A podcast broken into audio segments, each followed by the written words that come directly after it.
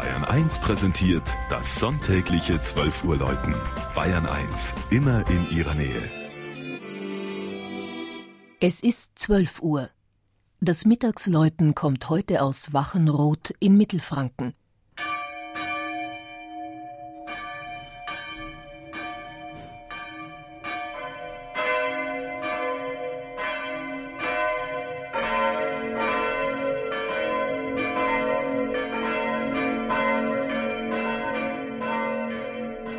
Der Markt Wachenroth liegt im Tal der reichen Ebrach, etwa 20 Kilometer nordwestlich von Erlangen am Südrand des Steigerwaldes.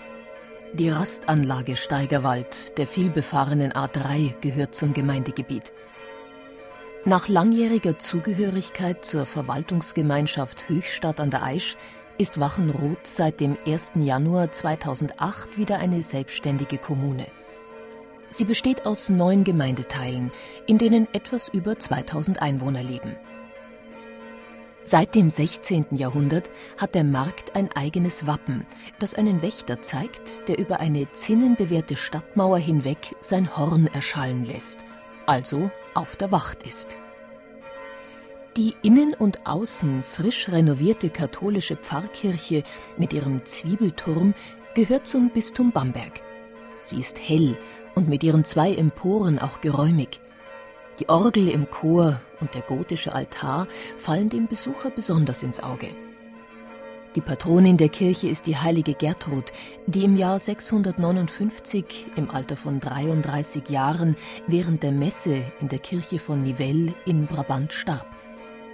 Die Äbtissin wird meist mit Stab und Buch dargestellt. So auch auf dem Hochaltar der Kirche, Sie gilt als Frühlingsbotin und wird im Volksglauben oft als erste Gärtnerin bezeichnet.